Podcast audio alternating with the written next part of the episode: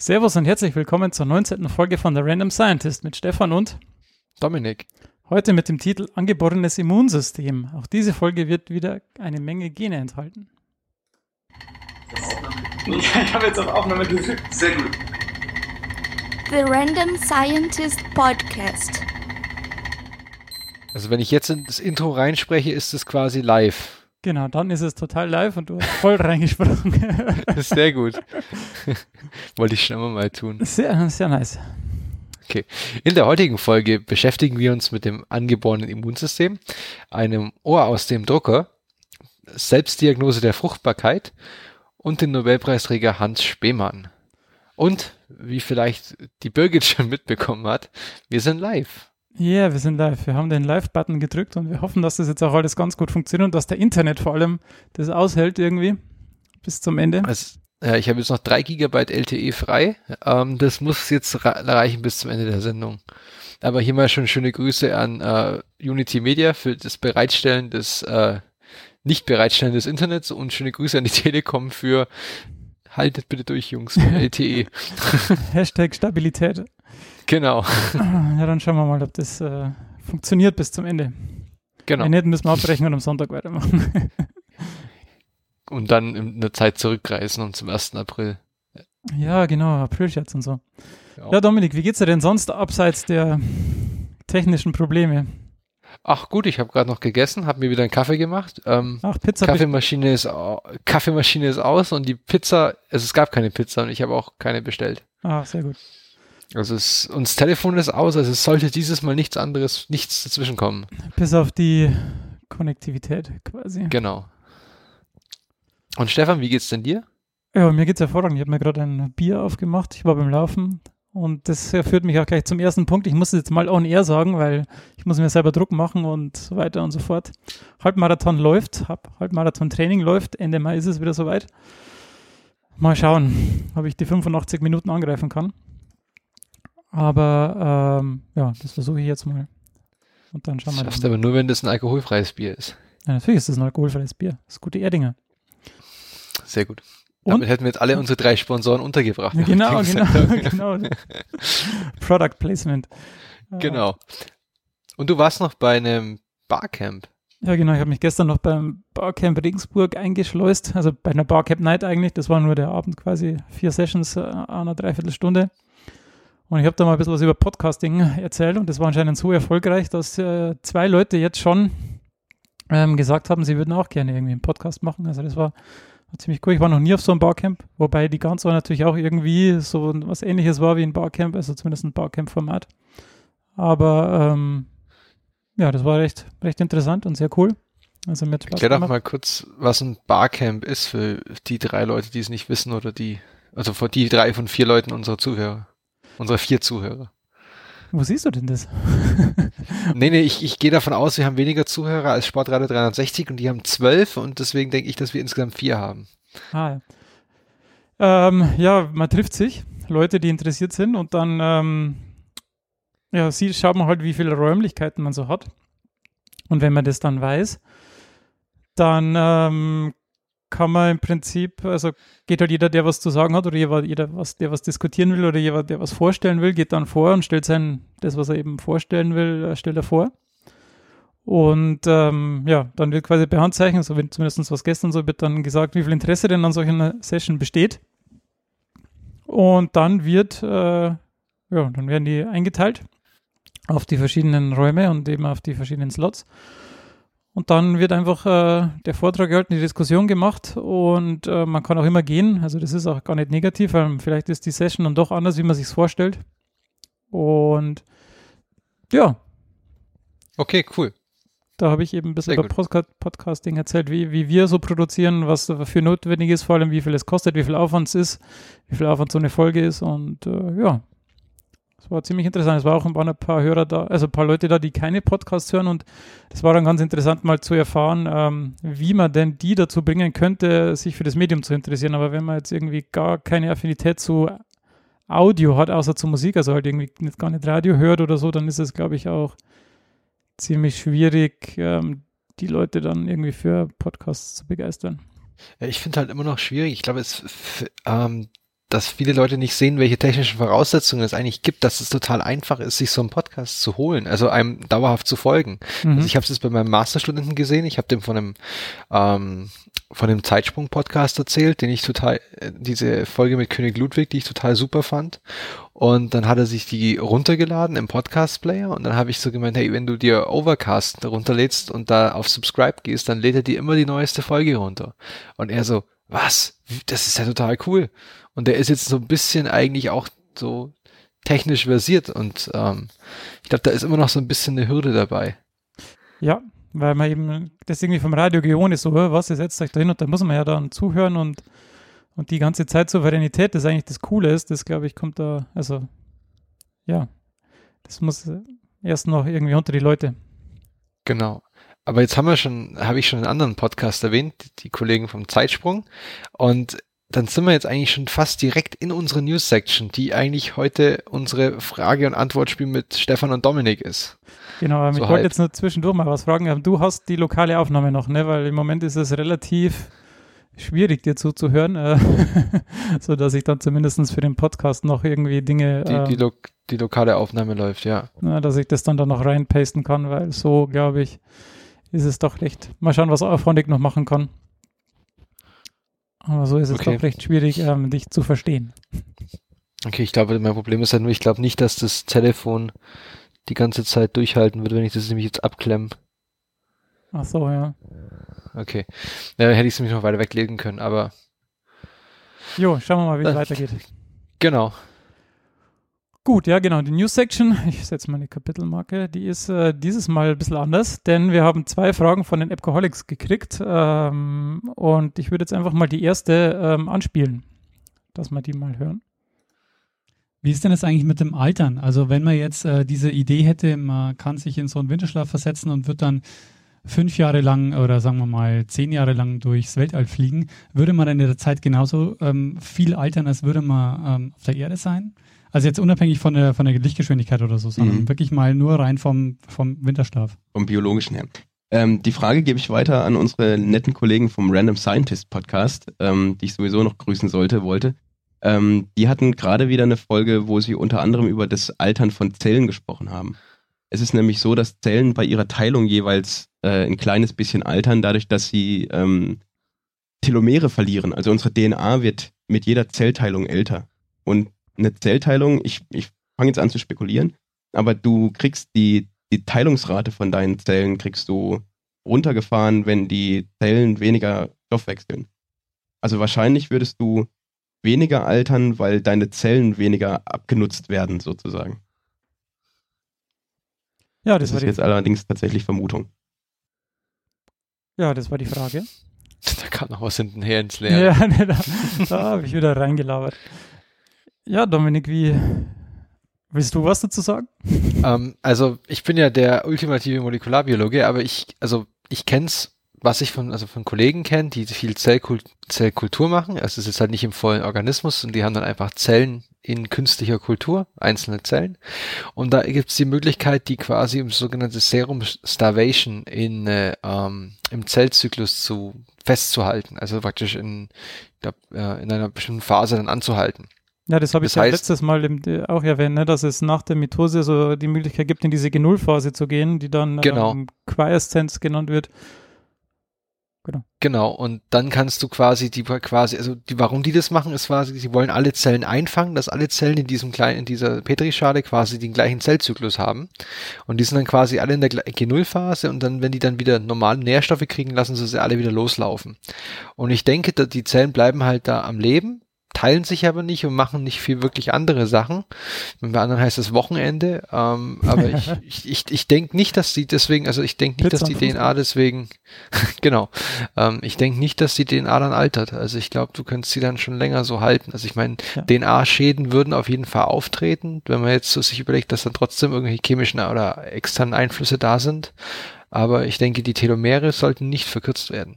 Ja, ich habe ja auch so ein paar, ähm, neben der Seneszenz noch ein paar Experimente mit der Quieszenz gemacht und äh, es ist halt so, dass ähm, du durch halt, wenn Gro Wachstumsfaktoren fehlen, also kein Serum da ist, keine Hormone da sind, dann halten die einfach an vor der Replikation.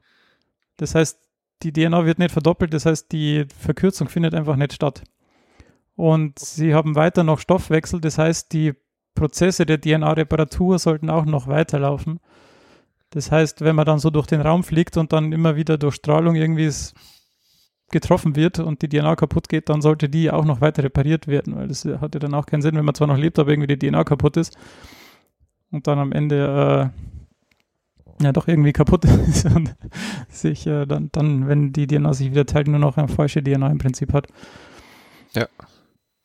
Gut, aber ich glaube, damit sollten wir die Frage eigentlich beantwortet haben. Ja, also wenn man da irgendwie einen Stoff findet, dass man die Prozesse des Körpers, also die Zellteilung anhalten kann, quasi die in diese G0-Phase bringt vor der Zellteilung, also quasi einen Cell Cycle Arrest macht, dann könnte das vielleicht funktionieren. Weil ich glaube, wenn du, unter Umständen. wenn die, wenn die Zellen so weit sind, dass sie sich nicht mehr teilen, weil sie kein Futter mehr kriegen, dann ist man vielleicht vorher schon tot, weil man keinen Zucker mehr hat im, im Hirn. Ja, könnte gut sein. Also, Aber es kann man natürlich natürlich über die Temperatur auch regeln. Also ja, ja, vielleicht genau. ist es, vielleicht muss man das gar nicht über eine, eine also gerade praktisch Nahrungsmittelentzug regeln, sondern vielleicht geht es einfach dadurch, dass die Körper ja dann die Theorie in diesen ähm, Science-Fiction-Movies ist immer, dass man die Leute herabkühlt.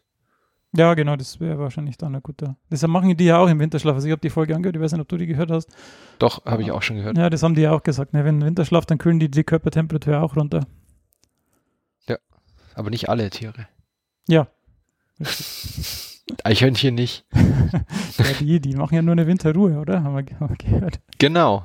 Boah, wir hören denen richtig zu. Egal. Okay, Dann hatten sie noch eine zweite Frage. genau. Zweite Frage.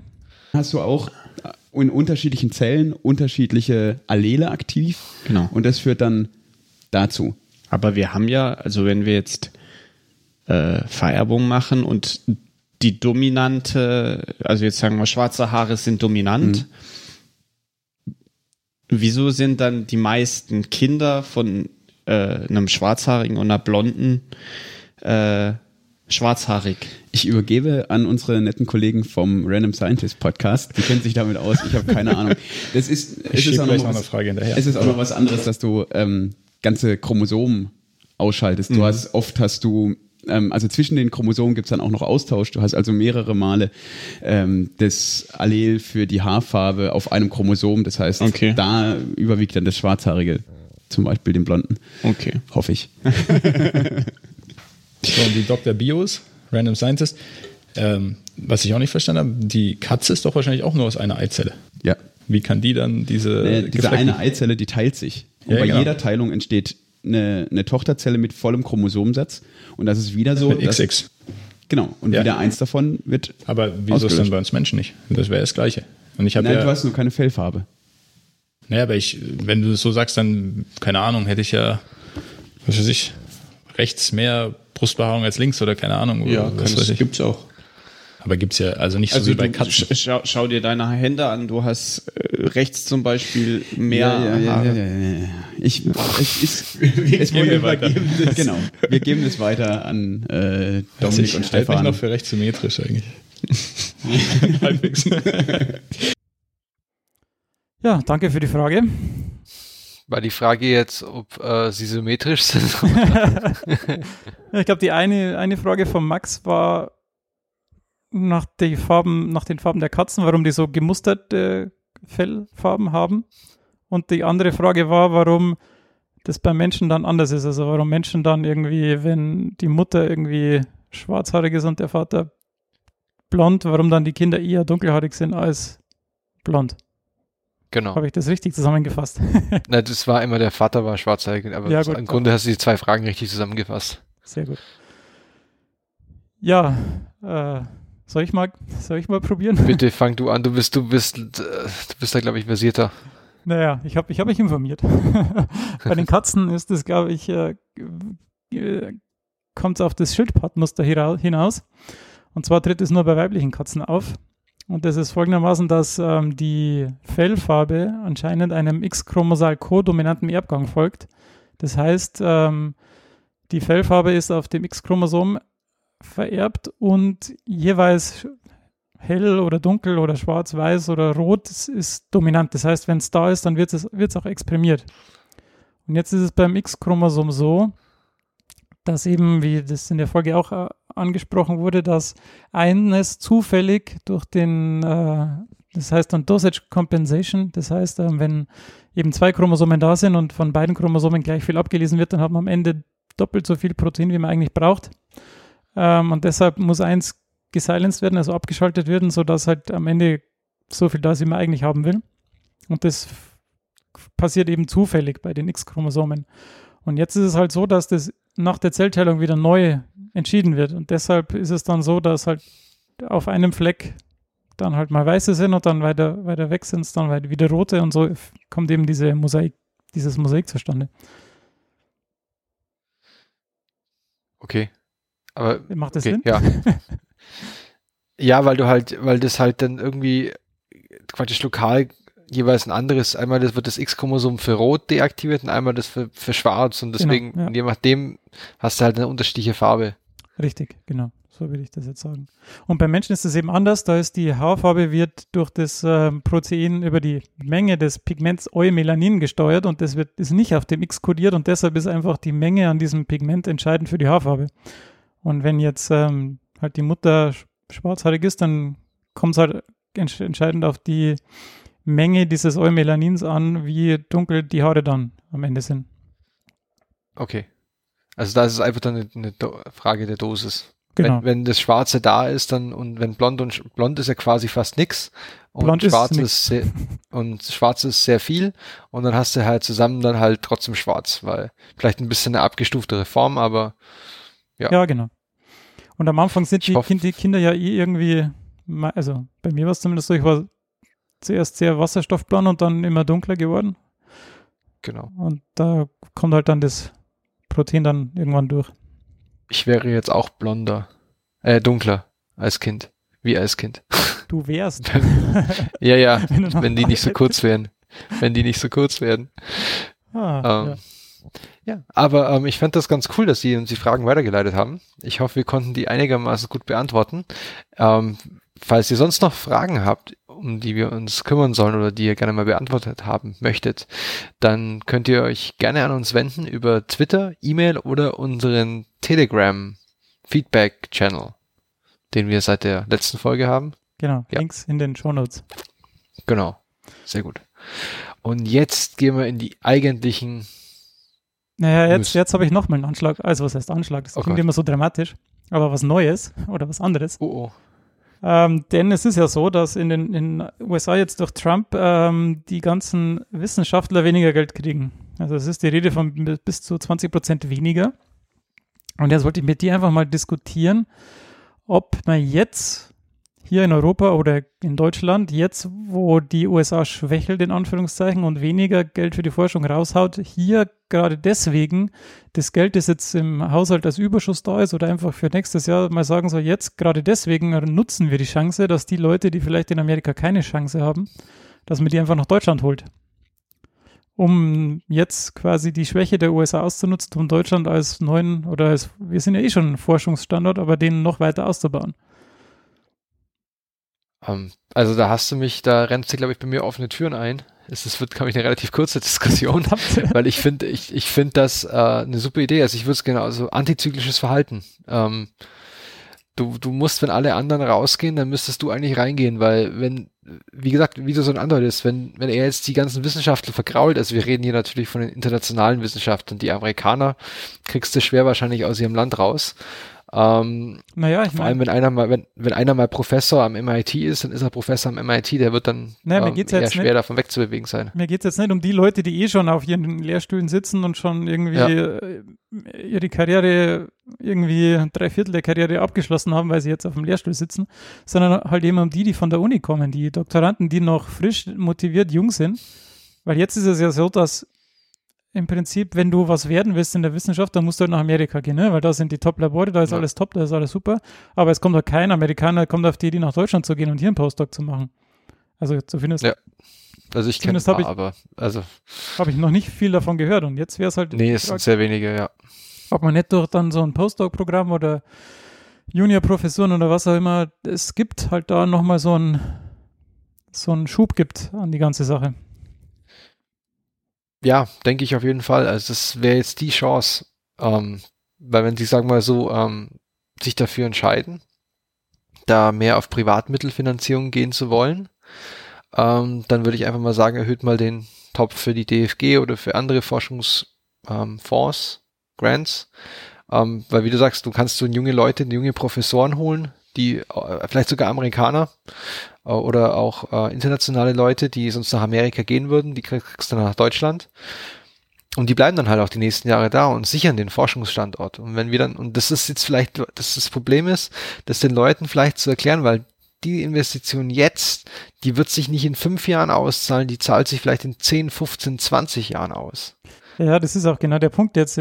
Das, was der Trump jetzt schlecht macht, das wird man vielleicht in 15, 20 Jahren merken und dann das wieder auf ihn zurückzuführen, wird wahrscheinlich schwierig werden. Wird nicht funktionieren. Nee.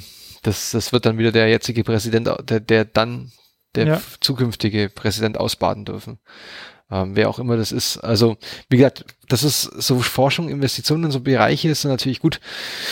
Wir sind jetzt da auch nicht so unvorgenommen, aber ich Ja, glaube, ja. das wäre eine, Lok- das wäre eine Investition, die sich auf die nächsten 15, 20, vielleicht sogar 30 Jahre ähm, auszahlen könnte, weil vielleicht ist dann darunter einer, der das nächste Tesla entwickelt, ähm, keine Ahnung, ähm, was auch immer. Da es stehen ja immer mehr Spin-offs von den Universitäten. Ja, eben, genau. Ähm, Und da entstehen halt die Also- Ideen, ne?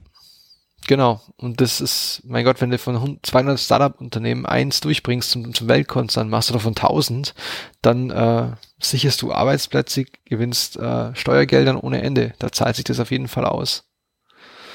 Das wäre ich dafür. Jo. Hashtag dafür. Genau, gut. Dann können wir jetzt wirklich zu den News übergehen. Ich habe noch ein paar. Und zwar ähm, von der Uni Duisburg. Ähm, da gab es nämlich eine Machbarkeitsstudie oder eine Studie. Und zwar wollen die die alten Kohleminen in Kraftwerke verwandeln.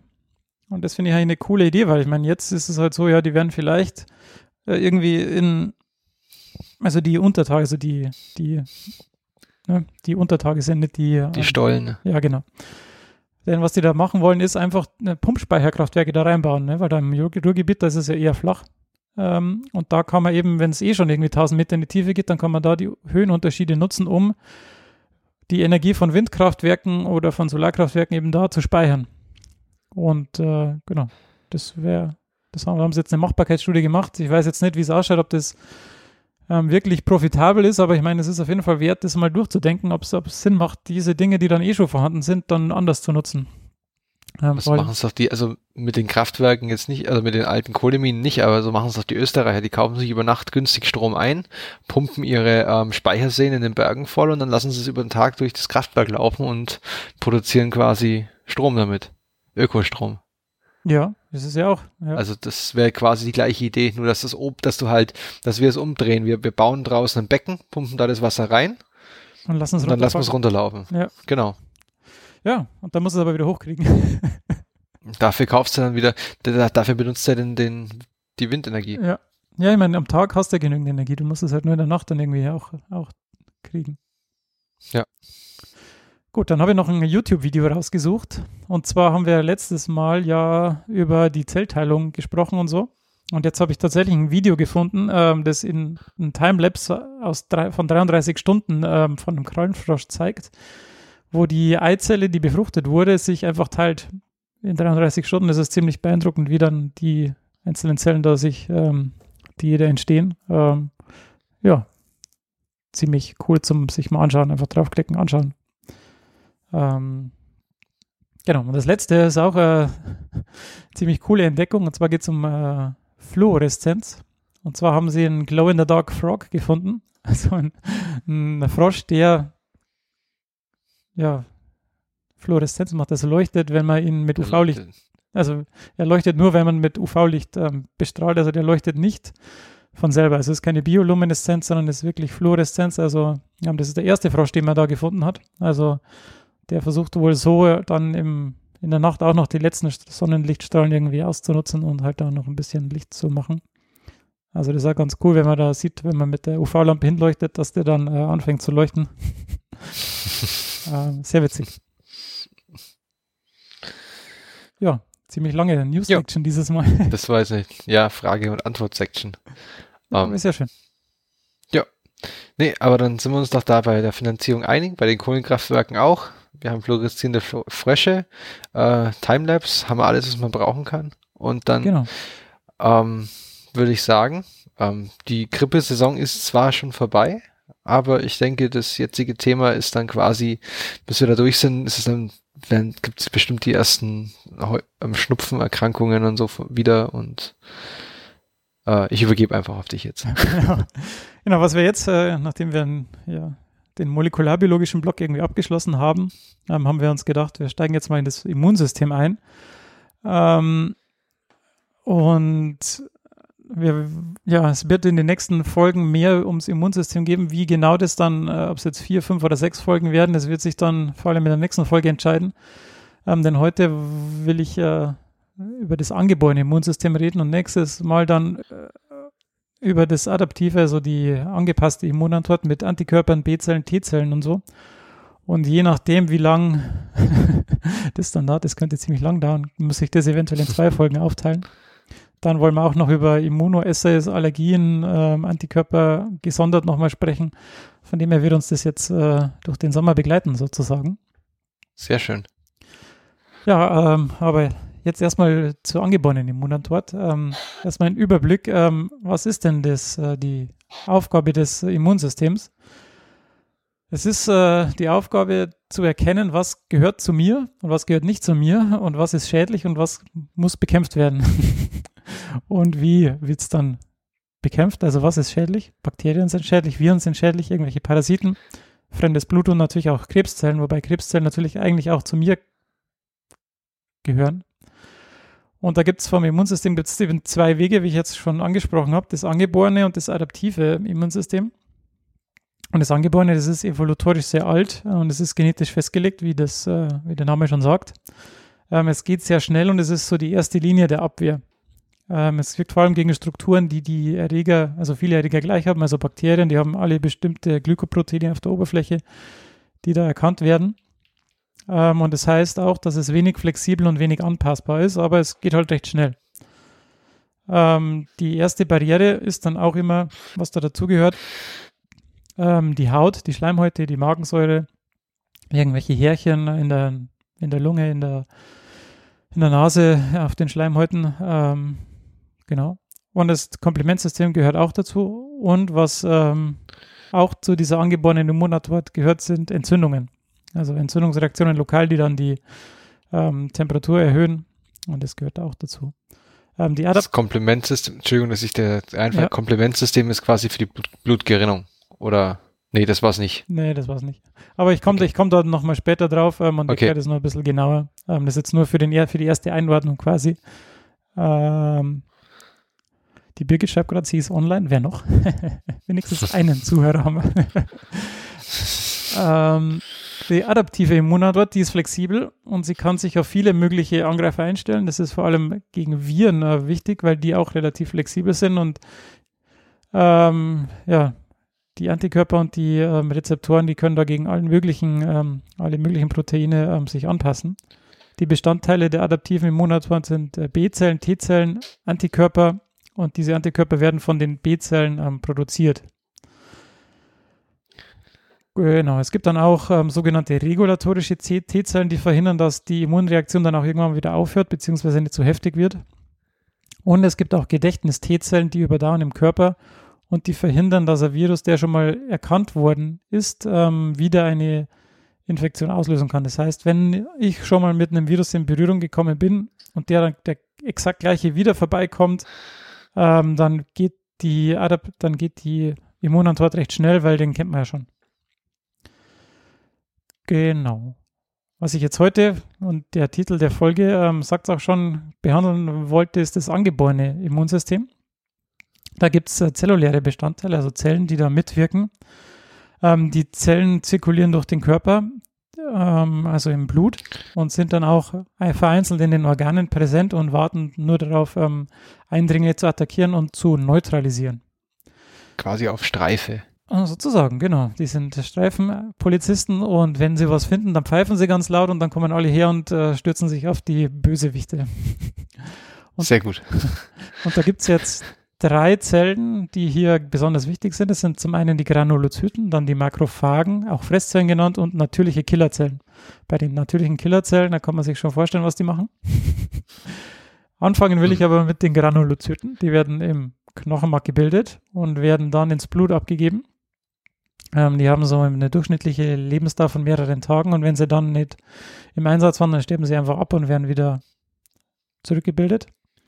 Ähm, Es gibt drei verschiedene Granulozyten ähm, und die können durch ähm, verschiedene Färbungen unterschieden werden, haben verschiedene Funktionen und die Art, wie sie gefärbt werden können, gibt ihnen dann auch den Namen. Das sind die neutrophilen Granulozyten, die basophilen Granulozyten und die eosinophilen Granulozyten.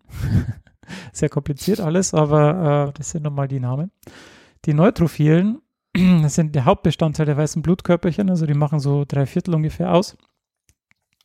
Ähm, und die sind vor allem zur Erkennung und Zerstörung von Bakterien ähm, da.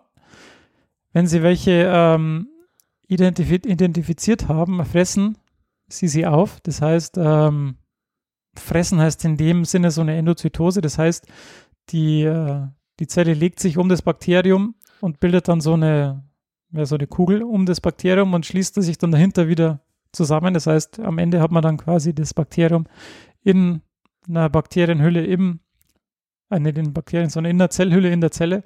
Und dann äh, kommt es quasi in dieser Zellhülle dann zur Verdauung von diesen Bakterien. Ähm, genau. Sie haben dann im Zytoplasma auch so kleine Granula, in denen sie eben verschiedene Enzyme wie Lysozym und ähm, weitere Enzyme haben, die die Mikroorganismen dann ähm, verdauen. Ähm, wenn es zu einer Infektion kommt, dann wandern die aus dem Blut eben ins Gewebe ein, wo dann die Infektion ist, wo schon vorher welche waren, die dann Botenstoffe ausgesendet haben und sagen, hier, hier, kommt's mal her, dann wandern die dahin und nehmen dann die äh, Mikroben auf. Diese Einwanderung ins Gewebe ist ein sehr komplizierter Prozess. Da sind viele Botenstoffe, Interleukine, Chemokine ähm, beteiligt. Ähm, das, da will ich jetzt im Einzelnen nicht äh, darauf eingehen. Das wäre eh nur eine Aufzählung von IL, Interleukin 7, Interleukin 8, Chemokin XY. Genau. Wenn es zu einer Infektion kommt, dann steigt auch die ko allgemeine Konzentration von diesen Neutrophilen im Blut an. Das heißt, der Körper wird in Bereitschaft versetzt, dass quasi ja, aufs Schlimmste vorbereitet ist. Ähm, und diese Neutrophilen, die äh, machen auch sogenannte Extracellular Traps, ähm, die also so Fallen im Gewebe. Das heißt, die Keime werden da festgesetzt.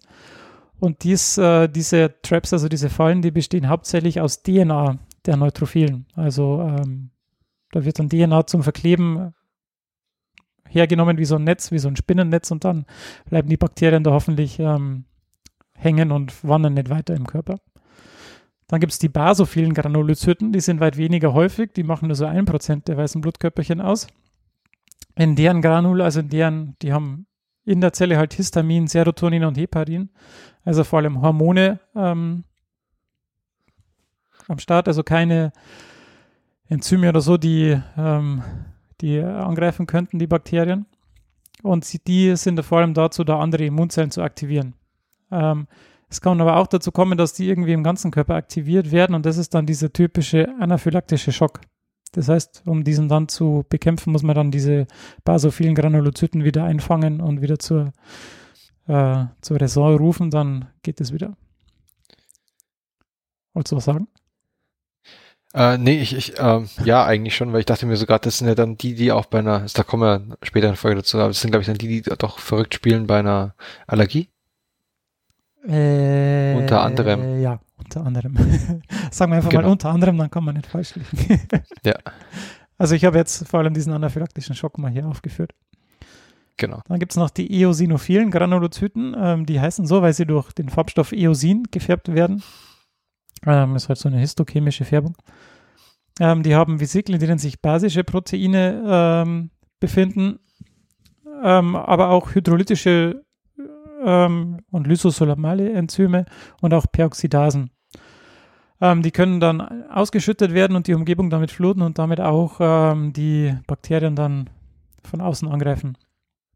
Ein Auslöser dafür ist das IgE, also das Immunglobulin E. Aber das werden wir dann in der Antikörperfolge noch genauer beleuchten.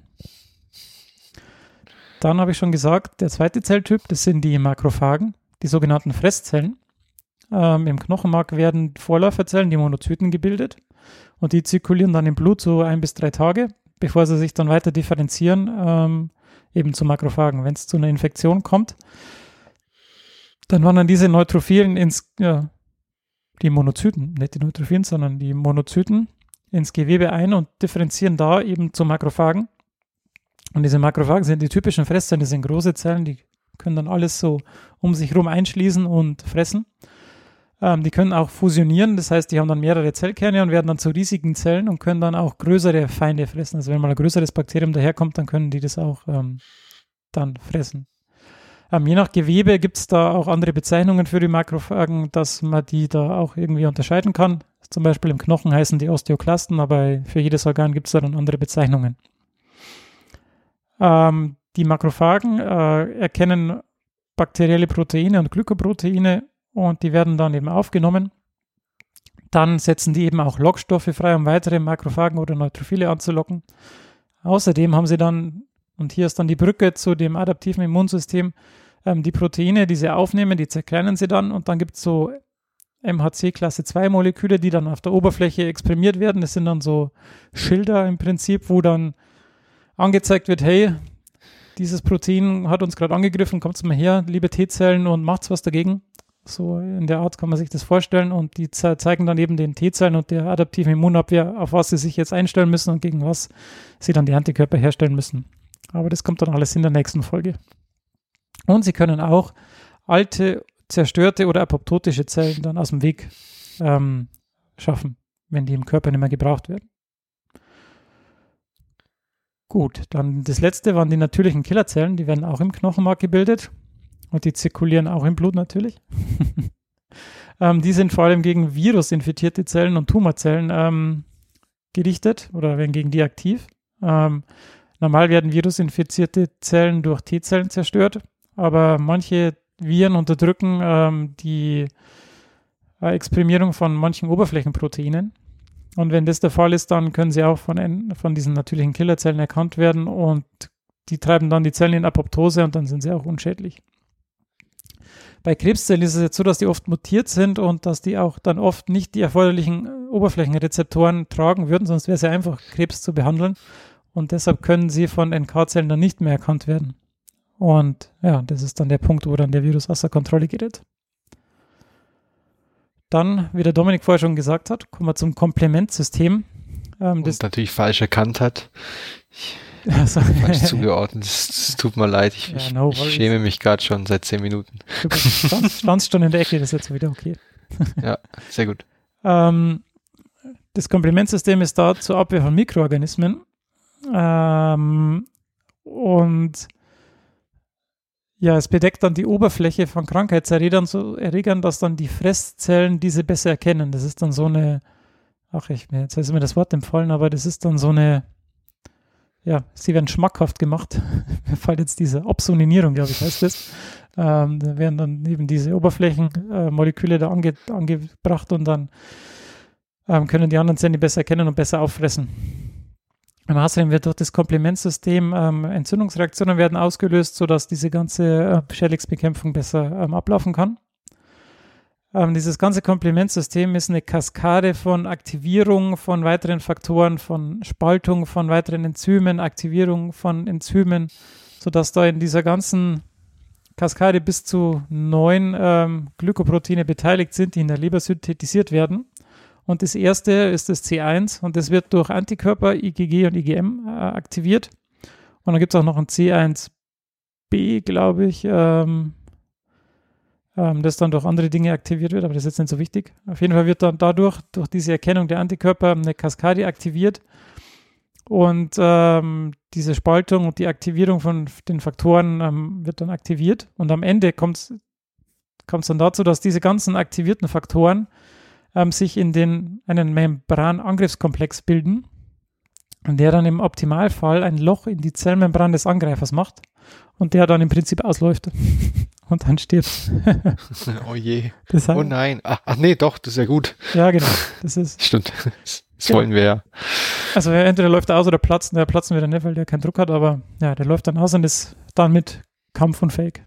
Das ist dann das ganze, der ganze Sinn und Zweck der Sache. Okay. Genau. Cool. Also ich finde ja, also ich weiß nicht, fand, war schon immer ein Riesenfan von Immunsystem und von Immunologie. Habe auch der Janeway, das ist so das klassische Immunologiebuch, das habe ich, glaube ich, als eines der wenigen Bücher komplett gelesen in, in meinem Studium. Also wirklich von vorne bis hinten. Ähm, ich finde halt so krass, so krass spannend, weil du sagst immer so, ja, die erkennen dann Tumorzellen und die kennen Bakterien und die kennen dann das, aber du musst, da, da liegt halt so viel Regulation drunter, dass die halt wirklich erkennen, das ist jetzt eine körpereigene Zelle und das ist ein Bakterium Ja. und das ist so krass spannend, finde ich das. Und da hat man so viel noch nicht verstanden. Ja, wenn man es verstehen würde, dann würde man ja gegen alles irgendwie was haben. Ja, stimmt. Da wäre es ja Also, langweilig. ja, genau, Könnte ja jeder. Könnte ja wieder jeder, ja, genau. Ja, das war mein Beitrag zu dieser Sendung. Ja, es ist so, ich, wir haben es auch vorher diskutiert gehabt, das ist so ein bisschen, ähm, Immunologie kannst du halt fast nicht in Themen aufbrechen, also schwer, weil es halt alles, du hast jetzt hier schon bei den Ionosinophilen und, und bei den Makrophagen und so, da war, war jetzt auch immer schon viel dabei und bei den natürlichen Killerzellen, wie alles so ein bisschen ineinander übergeht. Das ist so, es steht halt nicht von alleine. Also Ja. ist nicht, nicht alles für sich. Also das ist im, im Prinzip ein riesiger Komplex, der zusammenwirkt. Und es gibt so viele Berührungspunkte, wo die Angeborene und die Humorale und alles Mögliche zusammenspielt. Also ich bin mal auf die nächsten Folgen echt extrem gespannt. Ja, dann schauen wir mal. Genau, und wenn ihr dazu nochmal Fragen habt, also wenn ihr was nochmal genauer erklärt haben möchtet, dann in den Laufen der nächsten, äh, im Laufe der nächsten Folgen, ähm, wie vorhin schon erwähnt, E-Mail, Twitter oder auf unserem Telegram ähm, Feedback Feed ähm, Channel. Links alle in der Beschreibung. Bitte gerne keine falsche Zurückhaltung. Genau.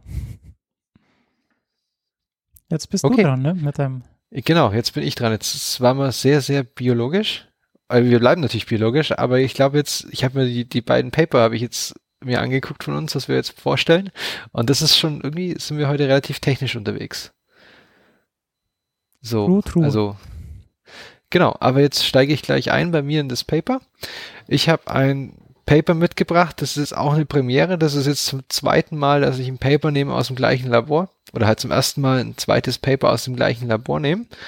Und das ist wieder von dem Anthony Attala, den wir schon in der TRS 013 hatten, wo es um die Rekonstruktion eines Maus, äh, eines Hasenpenis ging.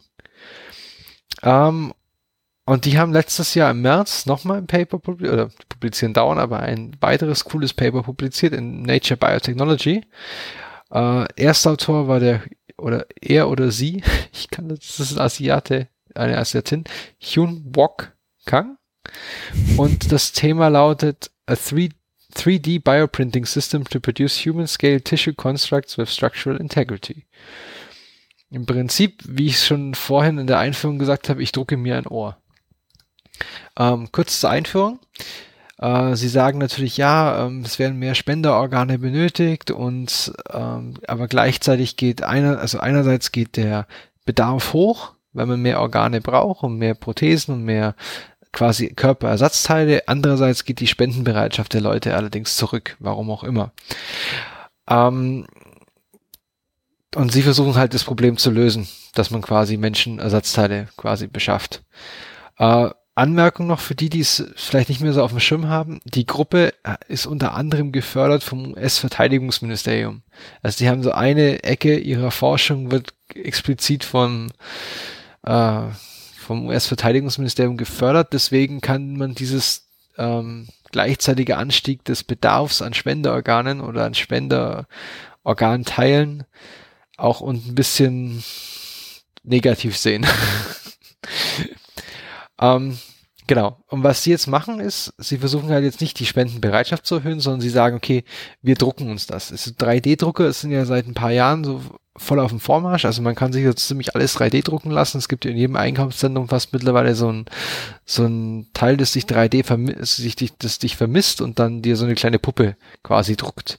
Beziehungsweise bei uns im Workshop im Amble, da habe ich jetzt auch letztens bin ich durchgegangen, ähm, Da haben die sich einen 3D-Drucker gekauft, um quasi Ersatzteile zu drucken von Maschinen, für die es keine Ersatzteile mehr gibt. Ja, das ist ja super, super Sache. Und das ist super geil. Ähm, funktioniert auch einwandfrei, was ich mir erzählen habe lassen. Und die Kollegen jetzt vom unter der Supervision vom Anthony Attala haben jetzt äh, sich mal das 3D-Drucken angeschaut. Und die sind jetzt nicht die ersten, die 3D-Drucken von Biogeweben machen. Aber bis jetzt hatten die Sachen immer so ziemliche Limitierungen. Also es, zum Beispiel, es gab zu wenig Auflösung. Man hatte nur so 100 Mikrometer Auflösung. Das heißt, man konnte nicht wirklich präzise arbeiten und Zellen an bestimmte Positionen bringen, wo sie sollten. Plus, man war größenlimitiert, weil ähm, so Nährstoffe diffundieren halt nur so 100 bis 200 Mikrometer. Und wenn dann halt natürlich eine Zelle bei 210 Mikrometer Meter im konstruierten Tissue oder Gewebe sitzt, dann stirbt es halt ab. Und das ist dann nicht so gut. Plus diese Größenlimitierung hat dann den weiteren Nachteil, dass dieses bisher gedruckte Gewebe nicht sonderlich stabil war, weil du es halt dann nur sehr, sehr dünn drucken konntest. Die Lösung haben sie natürlich zufällig parat äh, und die nennt sich Integrated Tissue Organ Printer, ein iTop. Ähm, hier benutzen sie eine Kombination aus einem Hydrogel und einem bioabbaubaren Polymer, das quasi in die Festigkeit und die Versor Nährstoffversorgung der Zellen garantiert. Und sie können damit eine, sie erzielen mit diesem iTop, wie der genau aussieht, erkläre ich gleich noch, eine Printauflösung von zwei bis 50 Mikrometer, also je nach Anwendung. Ob sie jetzt Zellen drucken wollen, dann musst du ein bisschen größer gehen, weil die ja auch eine gewisse Größe haben. Oder wenn du jetzt feine Strukturen drucken willst, kannst du bis auf zwei Mikrometer runtergehen mit dem Drucker. Zum Vergleich, wenn ich mich verrechnet habe, stimmt es. Ich, äh, Haushaltsdrucker haben teilweise so 500 oder 1000 dpi, also Dots per Square Inch oder Dots per Inch. Das heißt quasi Punkte pro Zoll. Und wenn man so von 500 dpi ausgeht, dann hat so ein Punkt auf so einem Laserdrucker von, oder auf so einem Farbdrucker von zu Hause ungefähr 130 Mikrometer Durchmesser. Nur so zum Vergleich, in welchem Größenmaßstab wir uns da hier bewegen. Ähm, gut, dieser iTop sieht jetzt wie folgt aus. Das ist im Prinzip aus drei großen Komponenten besteht der. Du hast eine, eine drei Achsen Steuereinheit, das heißt quasi X, Y, Z, dass du quasi auch 3D drucken kannst. Ähm, die ist verbunden mit einer ähm, mit einem Hauptcomputer und der steuert einem einerseits die 3D-Struktur. Andererseits steuert der auch die Sprüheinheit oder den eigentlichen Druckerkopf mit der Patronenhalterung. Und sie haben jetzt da eine Kombination aus vier verschiedenen Patronen oder Cartridges, was sie laden können. Unter anderem das Stabilitätspolymer. Das ist so ein Polylakton. Äh, dann sie nennen es Zelle A oder Zelltyp A, Zelltyp B. Also sie können zwei, drei, zwei Zelltypen zusammendrucken, was ja auch eher einem Gewebe entspricht, dass du nicht nur einen Zelltyp da hast. Und dann gibt's noch das Biomaterial, das sogenanntes Hydrogel. Für die ähm, Spezialisten, das besteht aus Gelatine, Fibron, Fibronogen, Hyaluronsäure und ähm, ganz viel Zucker. Quasi so einem sogenannten DMEM-Medium, also Zellkulturmedium. Und die werden jetzt quasi, und das Ganze, der Druckkopf und die drei Achsensteuereinheit stehen in einer Klimakammer, wo die auf 18 Grad äh, gekühlt wird und dann noch eine bestimmte Luftfeuchtigkeit hat, dass die Zellen nicht austrocknen. Und für die, und vielleicht gibt es ja ein, zwei Ingenieure, die bei uns zuhören, das System, wie die, wie die Grafik eingeladen, reingeladen wird, also wie man dem System quasi sagt, was es drucken soll, basiert quasi auf einem Computer-Aided Design. Also es ist das klassische CAD, was man kennt aus den Druckermaschinen oder aus den Druckpressen und aus den Fräsmaschinen. Genau, ähnliches Prinzip. Die Daten für die 3D-Struktur holt man sich dann meistens aus Computertomographie oder MRT-Sachen.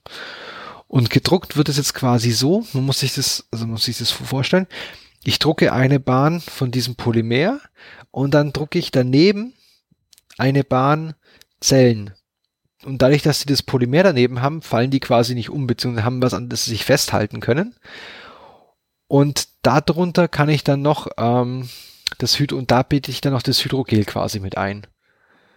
Dadurch hatte ich Stabilität, Versorgung und ähm, genau und gebe dem quasi eine Form vor und das Zeug nie läuft nicht einfach auseinander. genau, dieses synthetische Polymer ist quasi extrem wichtig und das ist der eigentlich einer der Key-Punkte hier in dem Paper, dass sie es eben geschafft haben, durch diese Verwendung von diesem Polycaprolacton, also PCL nennen sie das, ähm, ein Grundgerüst zu bauen, das eben die mechanische Stabilität gewährleistet, sodass es eben nicht zerläuft bzw. nicht kaputt geht. Und du kannst jetzt, sie beschreiben drei, zwei Arten, wie man jetzt mit diesem PCL drucken kann. Ich kann es einmal ein Konstrukt bauen, bei dem mein komplettes Organ dann dadurch durchzogen ist. Quasi jede einzelne Linie gebe ich davor und erreiche dadurch höchste Stabilität. Oder ich gebe ihm nur die, die äußere Form und lasse alles innen drin sich entwickeln, hab dann ähm, für das ist eher geeignet für Weichgewebe, weil sich dann eben mehr entwickeln kann, weil ich ja da ein weiches Gewebe will, erhalte aber trotzdem die dreidimensionale Form außen, die ich, also wie in einer Box quasi, die ich haben möchte. Und das ist eben abbaubar, dieses, das ist quasi ähm, bio ähm, dieses, ähm, dieses Plastik in Anführungszeichen, dieses Polycaprolacton. Ähm, Jetzt ein weiterer Punkt, der noch wichtig ist, dadurch, dass sie so fein drucken können, sind sie in der Lage, auch kleine Kanäle in dem Gewebe oder in der Struktur freizulassen, so Microchannels. Und die sind gerade groß genug, dass da Flüssigkeit durchlaufen lassen kann. Also diese Organe werden dann gedruckt und dann quasi in Zellkulturmedium gehalten. Und dadurch, dass ich diese kleinen Mikrokanäle habe, habe ich nicht das Problem, dass ich größenlimitiert bin. Das heißt, ich kann stärkere oder dickere Gewebe drucken, weil ich durch diese Mikrokanäle noch Versorgung bekomme in dem Gewebe. Und man konnte eben nachweisen, und das haben sie dann in einem der ähm, äh, Teil, oder einem Teil des Papers nachgewiesen, dass das halt dieses ähm, Polymer und die Konstruktionsweise auf jeden Fall das Zellwachstum nicht beeinflusst. Und also auch dadurch die Sterblichkeitsrate der Zellen zum Beispiel nicht erhöht wird. Jetzt wird's aber, jetzt wird's sogar noch interessanter. Jetzt haben, sind sie direkt in die Anwendung gegangen. Also als allererstes ähm, wieder so ein bisschen in Erinnerung rufen. Wir haben hier vielleicht was im Hinterkopf, was die, was das Militär interessant finden könnte. Ähm, sie stellen einen menschlichen Unterkieferknochen her. Und zwar ein ganzes Stück. Und das Stück ist drei auf drei Zentimeter auf 3,6 Zentimeter groß, also relativ groß im biologischen Maßstab. Sie verwenden dazu ähm, Fruchtwasser, Stammzellen, die sie aus, aus Fruchtwasser extrahiert haben. Die Verwendung, die verwendete Druckart ist dieser quasi Typ 1, das ist dieser strukturell, strukturell sehr rigide mit diesem polymer durchzogenen ähm, Drucktyp. Und ähm, sie nehmen diese pluripotenten oder diese Stammzellen und Stammzellen sind ja per se keine Knochenzellen, das heißt, aber sie drucken die erstmal auf oder drucken sich das Gewebe erstmal in die Größe, wo sie es wollen. Und dann induzieren sie in dem Medium quasi Ausdifferenzierung in Knochenzellen. Und sie konnten dann quasi nachweisen, dass nach 28 Tagen haben sie, konnten sie Calcium-Einlagerung in diesem Gewebe nachweisen. Das heißt, sie haben es quasi geschafft, einen Knochen herzustellen im Labor oder ein knochenähnliches ähm, Stück. Dann eine weitere Anwendung. Sie haben ein, ähm, wie wir bleiben beim Knochen, Sie haben ein ähm, Schädeldach nachgebaut. Und zwar, Sie haben jetzt da drei verschiedene Ratten gehabt, den haben Sie alle ein Loch in den Kopf geschnitten. Und eine, eine Gruppe, eine Kontrollgruppe haben sie gar nicht behandelt. Eine, da haben sie nur ein Grundgerüst reingesetzt, was man aktuell vielleicht macht. Und ins dritte haben sie ihr nachkonstruiert oder rekonstruiertes Schädeldach eingebaut.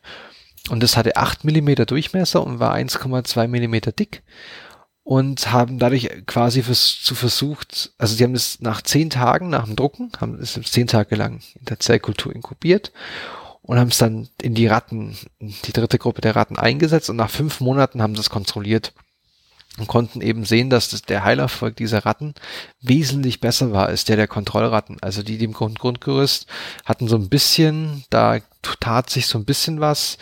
Die beim, die, wo, wo einfach nichts getan wurde, da hat sich so am Rande so ein bisschen Narbengewebe gebildet, aber sonst nichts weiter.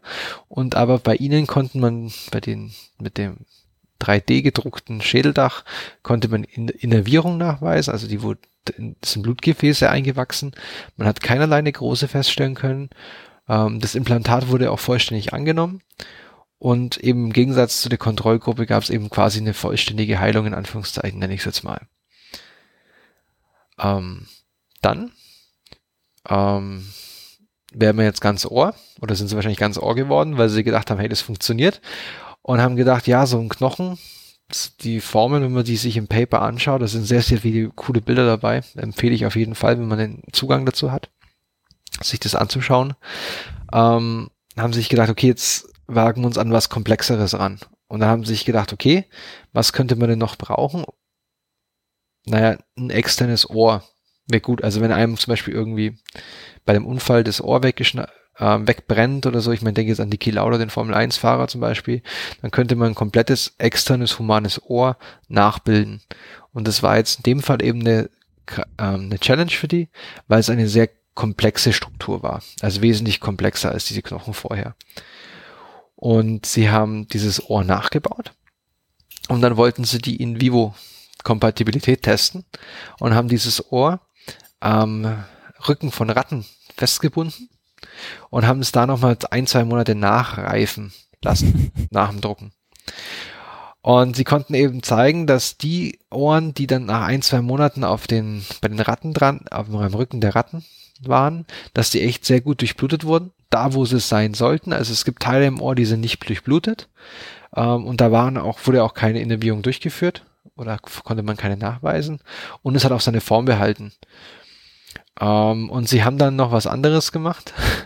sie haben dann diese Ohren genommen, also wieder den Ratten entfernt und haben die verglichen, die Stabilität vorher und nachher und konnten eben, weil beim Ohr, ich meine, wenn du deine Mütze aufsetzt, Brille und so, das muss ja schon einiges aushalten, konnten eben zeigen, dass diese zwei Monate Nachreifung am Rücken der Ratte ähm, die Stabilität des Materials nochmal deutlich erhöht hat. Und zu guter Letzt Jetzt hatten wir ja alles, ähm, wir hatten jetzt das Knochengewebe oder den Knochen ja, und Knorpel quasi. Das ist ja jetzt alles ist selbstständig, das ist nur passiv bewegt wird. Aber jetzt wollten sie natürlich noch wissen, wie ist es jetzt, wenn jetzt einem ein Unterschenkel amputiert wird, ähm, könnten wir theoretisch einen kompletten Muskel nachdrucken. Und da haben sie jetzt diesmal eben ein weiches Gewebe genommen, oder diesen Ske äh, Skelettmuskel ist ja ein weiches Gewebe, haben ein Stück 1,5 auf 1,5 Zentimeter mit dieser Typ 2 Konstruktion, also quasi wo sie nur das, das Außengerüst vorgeben durch das Drucken ähm, oder durch dieses Plastik vorgeben, haben sie hergestellt und haben nach bereits sieben Tagen hatten sie die Struktur in ähm, unter die Haut von Nacktratten implantiert. Natürlich in die richtige Position, dass es auch ähm, mit dem Nerv versorgt wird und dass es auch mit, ähm, mit Venen versorgt wird oder mit Blutgefäßen versorgt wird und haben das nach 14 bis, also die, die Ratten waren 14 bis 16 Wochen alt, also ausgewachsen und haben nach zwei Wochen nach der Implantierung nachgeguckt, ähm, ob dieses Gewebe auf elektrische Impulse reagiert, also ob es quasi ein funktionsfähiger Muskel ist. Und oh Wunder, oh Wunder, es hat nach, eben nach zwei Wochen hat es angefangen, auf elektrische Stimulation zu reagieren. Das heißt, sie haben jetzt, äh, jetzt bin ich schon fast am Ende, ähm, zusammenfassend, sie haben es geschafft, über ein 3D-Druckersystem bestimmte Limitierungen der jetzigen 3D-Organdruckerei ähm, zu lösen und haben gleichzeitig in mehreren coolen Experimenten, finde ich, nachgewiesen, ähm, dass diese Gewebe auch voll funktionsfähig im Körper sind. Ähm, das heißt, dieses iTop-Gerät hat ermöglicht quasi das Drucken von großen, komplexen Geweben. Die strukturelle Integrität wird, Integrität wird gewährleistet. Ähm, und das ist vor allem auch wichtig, weil dieses, dieses Zeug muss ja auch gehandelt werden. Also während der Operation darf das ja nicht einfach durcheinander brechen. Es muss ja stabil sein. Ähm, dadurch, dass das System modular aufgebaut ist, können verschiedene Druck Sachen gedruckt werden. Also das haben sie ja auch schon gezeigt. Sie haben jetzt Knochen, Knorpel und äh, Muskelgewebe gedruckt und das kannst du halt dir so zusammenbauen, wie du es möchtest. Die Mikrokanäle, die hatte ich vorhin erwähnt, ähm, gewährleisten eben eine gute Versorgung des Gewebes oder dieses neuen Gewebes. Aber jetzt kommen zwei Punkte, einer, der von Ihnen angesprochen wird und einer, der von mir angesprochen wird, den Sie nicht, also zumindest habe ich nicht gesehen, adressieren. Ähm, die Immunantwort wurde anscheinend bei allen Versuchstieren unterdrückt. Das heißt, es wurde jetzt in keinster Weise untersucht, wie denn eine ähm, Immunantwort, und damit hätten wir den Bogen zu deinem biologischen Thema geschlagen, yeah. wie jetzt zum Beispiel angeborene Immunantwort auf dieses Gewebe reagieren würde. Wie diese jetzt Makrophagen, Eosinophilen oder auch dann die von der Ja, das ist ja adaptiven immer- Antwort. Das Problem bei Transplantationen, sage ich jetzt mal, Ja. dass du da immer irgendwie eine Abstoßung haben kannst und das ist ja dann eben genau diese Immunantwort. Genau. Und ähm, man könnte das Problem natürlich umgehen, wenn man sich sagt, okay, ich nehme adulte Stammzellen. Ich nehme einfach von meinem Patienten Stammzellen, also diese Induced Plur- Pluripotent Stem Mhm. Cells und ähm, baue die zurück und dann ähm, leite ich es in das Gewebe um, was ich eigentlich herstellen möchte. Ähm, da kommt jetzt aber wieder ein zweiter Faktor rein, den ich jetzt, den, also wie gesagt, das habe ich nicht gesehen, dass sie es, sie können. Es kann sein, dass sie es angesprochen haben, aber ich habe es jetzt nicht gefunden. Ähm, ein Zeitfaktor. Also wenn jetzt einem so ein Gesichtsknochen weggeschossen wird oder irgendwas passiert, der will nicht vier, fünf Monate darauf warten, dass er einen neuen Knochen kriegt. Ja. Also das, oder ich weiß es nicht, das muss, also du hast es auch gesehen, die haben irgendwie hier nach zwei Wochen, das war schon schnell, oder bei größeren Sachen dann eben nach 28 Tagen haben sie es überführt und nach zwei Monaten dann das Ohr getestet. Also ich meine, auf dem Ohr kann man schon zwei Monate warten, aber es kann halt sein, dass jemand, jetzt fehlt dem ein Stück von einem lebenswichtigen Organ, zum Beispiel ein Herzmuskel, und der kann da nicht äh, drei Monate darauf warten, dass das Zeug fertig ist. Ja, das, das sicher nicht. Also, aber es ist, und sie haben auch nicht gesagt, ähm, wie lange das Drucken, der Druckvorgang an sich dauert. Ja gut, Das aber sie ist jetzt ja auch jetzt halt nur so ein, wir können und dann muss man halt jetzt noch irgendwie, Genau. Genau, aber ich fand es halt ein bisschen schade, dass sie den Punkt halt so gar nicht, äh, Ja. entscheidend irgendwie so ein bisschen ignoriert haben, weil es ist ja für die spätere Anwendung doch ein großes, großer Faktor in meinen Augen, dass es natürlich auch eine bestimmte Zeit vollständig geht, äh, vorsta von, vorstatten geht. Vonstatten. vonstatten. Ja, Der Herr vonstatten. cooles Ding, cooles Ding. Ja. Muss ich sagen. Ja, ich fand es einfach ganz cool, weil man hat jetzt eben zur Folge 13 nochmal einen Bogen gespannt, zu deiner Immunantwort einen Bogen gespannt und Ja, wir sind nicht große Fans von großen Bögen. die großen Bögen. Ja, ähm, das war es jetzt von mir. Also nicht für die heutige Folge, aber jetzt zumindest für den aktuellen Moment. Und äh, Steve, leg doch mal dein Handy weg. Was? Ach so, Was spielst du wieder am Telefon? Was spielst du denn schon wieder deinem Telefon rum? du versuchst hier die goldene Brücke zu bauen, meinst du? Oh, ja, ja, und du, äh, Ja, mein nächstes Thema handelt, ist auch Smartphone-basiert. Ähm, oh, äh, das wusste ich nicht. das wusstest du. Ah, Mann. Ja, ähm, und zwar ist das äh, Titel, der Titel des Themas An Automated Smartphone-Based Diagnostic Essay for Point-of-Care Semen Analysis. Das heißt, ähm, ja, Spermaanalyse mit dem Smartphone, um das jetzt mal kurz auszudrücken. Ähm, und zwar ist es, äh, ja, der Name ist sehr schwer auszusprechen. Mano Kuma Kana Kasa Bapati. Ich hoffe, das war jetzt einigermaßen richtig, von der Harvard Medical School in Boston. Es wurde veröffentlicht in Science äh, Translational Medicine, und zwar am 22. März 2017, das heißt letzte Woche. Und ähm, ja, der Hintergrund ist, 45 Millionen Paare weltweit sind von Unfruchtbarkeit betroffen. Und 40 Prozent davon, äh, in 40 Prozent der Fälle sind die Männer davon, also sind die Männer der Grund. Und es wird geschätzt, dass ca. 12 Prozent der männlichen Weltbevölkerung Fruchtbarkeitsprobleme irgendwann in ihrem Leben haben werden. Und der, ja, der größte Hinweis oder der, ja, der größte, ja, das größte Indiz auf die Fruchtbarkeitsstörungen sind Abnormalitäten bei den Spermien, also entweder in der Form oder in der Anzahl. Und es gibt viele verschiedene Gründe, die zu einer Schwankung der Spermaqualität führen können. Und äh, daher ist die Samenanalyse der Eckpfeiler der Evaluation der männlichen Fruchtbarkeit. Jetzt ist es so, dass bei Männern ist es oft so, dass denen ist es oft so peinlich, zum Arzt zu gehen oder sich testen zu lassen und ja, es wird schon alles okay sein und äh, warum, soll ich da jetzt zum Arzt gehen? Das ist doch alles scheiße und so. Und äh, wie ich vorher schon gesagt habe, die kritischen Parameter bei der Evaluierung der Samenqualität sind die Konzentration, die, Bewegung, die Bewegungsfähigkeit und die Morphologie, also wie schauen sie aus. Und im Moment ähm, wird es also per Hand im Mikroskop so semi-automatisch analysiert. Da gibt es ähm, vor Ort dann immer so, ja, so Programme, die da schon installiert sind und ähm, ja, das wird dann, wie gesagt, semi-automatisch analysiert. Die Probleme, die es dabei gibt, sind offensichtlich. Äh, Man braucht gut ausgebildetes Personal, um die Qualität ähm, sicherzustellen und die Reproduzierbarkeit zu erreichen. Und nicht alle Kliniken haben eben so semi-automatische Systeme oder haben nicht das äh, Personal. Die müssen es dann alles per Hand machen und oft macht es dann halt auch nicht Personal, das dafür geschult ist. Und darunter leidet dann die Qualität und auch die Zeit.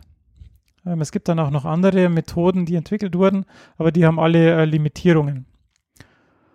Und das Ziel dieses Papers oder dieser Methode ist, dass man eben diese Analyse so weit wie möglich automatisiert. Und da jetzt jeder ja einen Computer in der Tasche hat, der echt äh, leistungsfähig ist, es hell, ähm, haben sie eben das Smartphone dafür genutzt. Und deshalb haben sie, da sind wir wieder beim 3D-Drucken, ein Gerät 3D gedruckt, das 75 Gramm schwer ist, unser 15 mal 8 mal 3 Zentimeter großes Gehäuse ist, das man dann an der, wo man dann das Smartphone so reinsteckt. Und da ist auch eine LED drin, Linsen und eine Batterie und alles, was dann ähm, eben gebraucht wird. Das haben sie jetzt aber nur für ein ähm, Smartphone gemacht. Ich glaube, das war ein LG oder so. Also das war jetzt ein ähm, Android-Phone. Klar war Code war einfacher zugänglich wahrscheinlich. Ja, man muss es nicht durch den App Store kriegen. Ja. Vor allem, ich sag mal, versuch mal durch den App, App Store eine App zu kriegen, die sagt Sperma-Analyse. Ja, das ist, das ist richtig.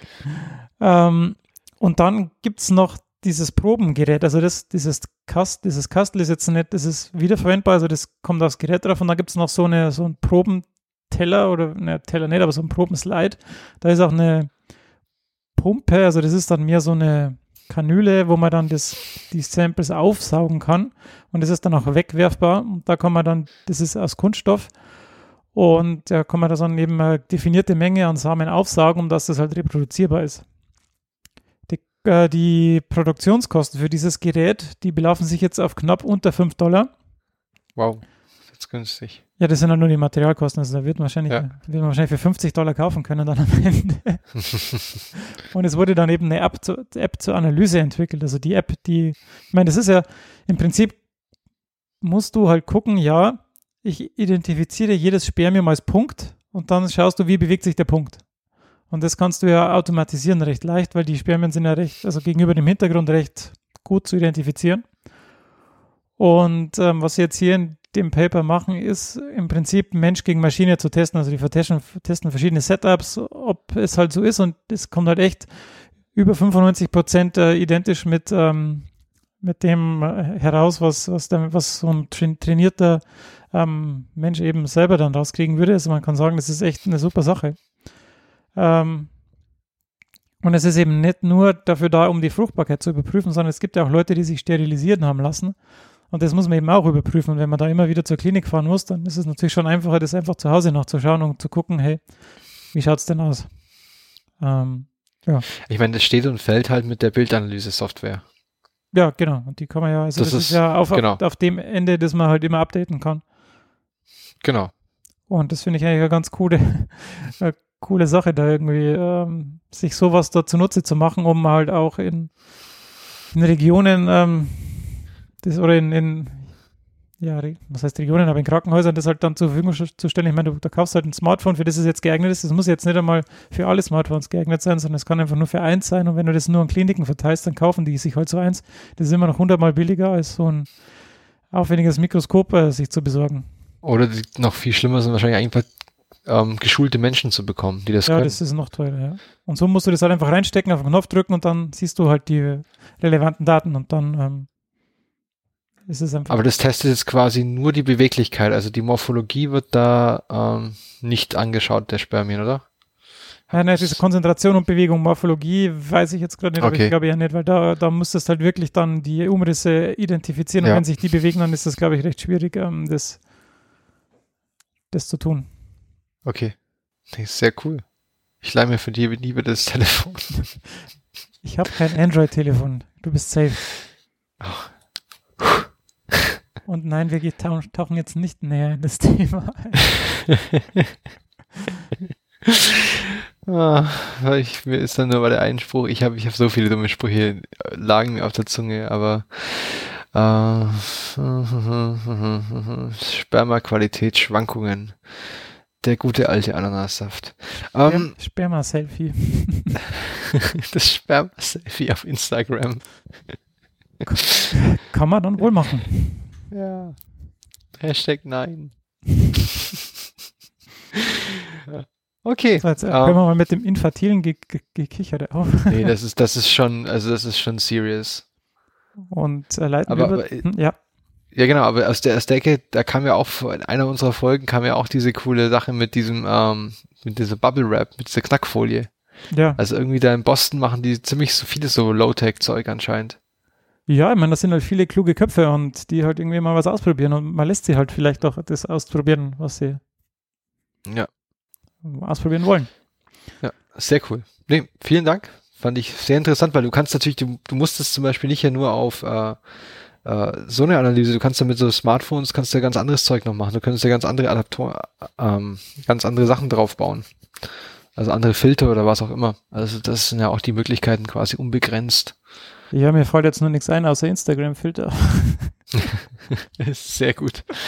Ähm, apropos Instagram, der Hans Spemann, das hat jetzt damit überhaupt nichts zu tun. Das eigentlich die, ähm, Die schlechteste eig- Überleitung der Welt.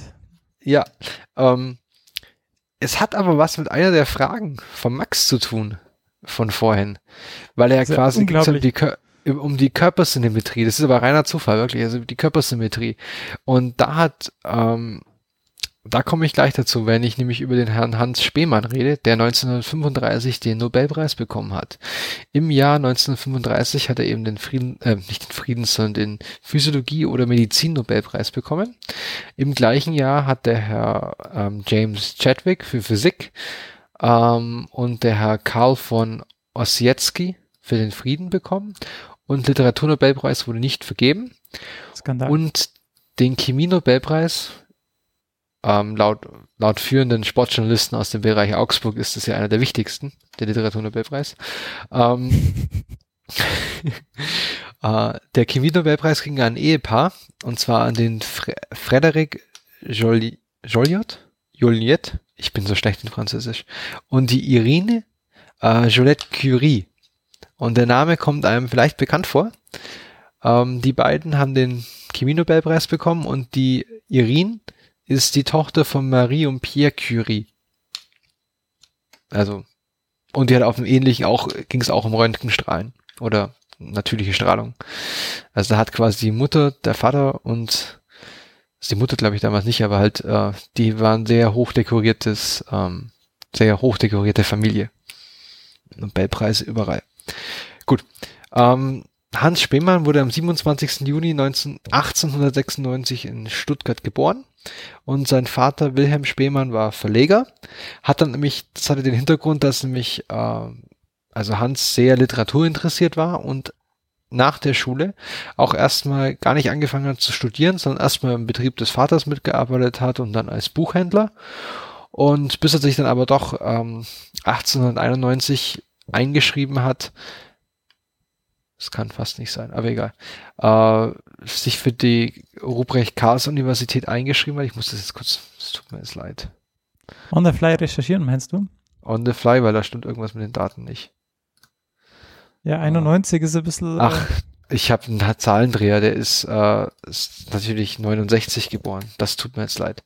Also er ist 69 geboren und 91 hat er sich dann in die an der Ruprecht-Karls-Universität in Heidelberg eingeschrieben. Und nein, ich nehme nicht nur Nobelpreisträger, die in Heidelberg studieren. Auch wenn das so den Anschein hat mittlerweile.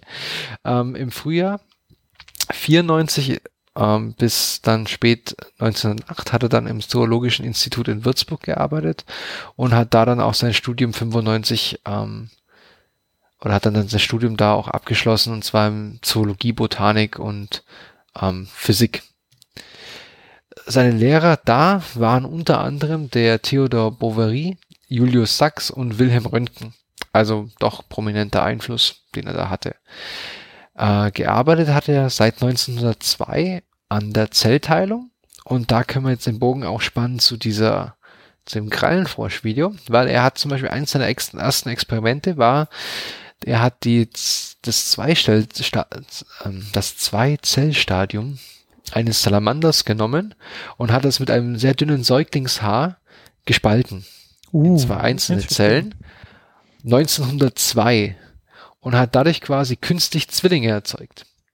Mhm. Und gleichzeitig hat er noch nachgewiesen, dass diese frühen embryonalen Zellen eben noch omnipotent sind. Das heißt, die können quasi komplett alles werden und einen Ja, kompletten eben, weil du- Organismus herstellen.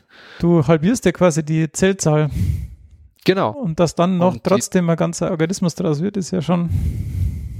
genau. Und das ist das Geile ist, wenn man sich das mal überlegt, dann nach der Trennung müssen die beiden Zellen ja beide wissen, Moment, da fehlt einer.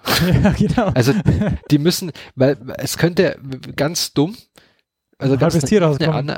Genau, nach einer ganz naiven Annahme könntest du sagen, okay, ich habe jetzt nur den Vorder- und nur den Hinterteil vom Tier, aber nicht kein, kein komplettes Tier. Ähm, das war schon ziemlich cool. Äh, 1914 bis 1919 war er dann noch direkt an dem Kaiser-Wilhelm-Institut für Biologie in Berlin. Irgendwie Kaiser-Wilhelm-Institut waren sie fast alle um die Zeit. Ähm, danach ging er dann als Professor für Zoologie nach Freiburg. Sehr schöne Grüße an unsere Appcoholics. Es ist auch, es ist echt nur Zufall, aber die haben echt halt alle in Freiburg und in Heidelberg studiert. Oh gut, in Würzburg ein bisschen auch. Und in Berlin. Ähm, und er hat dann eben während seiner Zeit in Freiburg, hat er dann 1935 eben den Nobelpreis für Physiologie oder Medizin erhalten.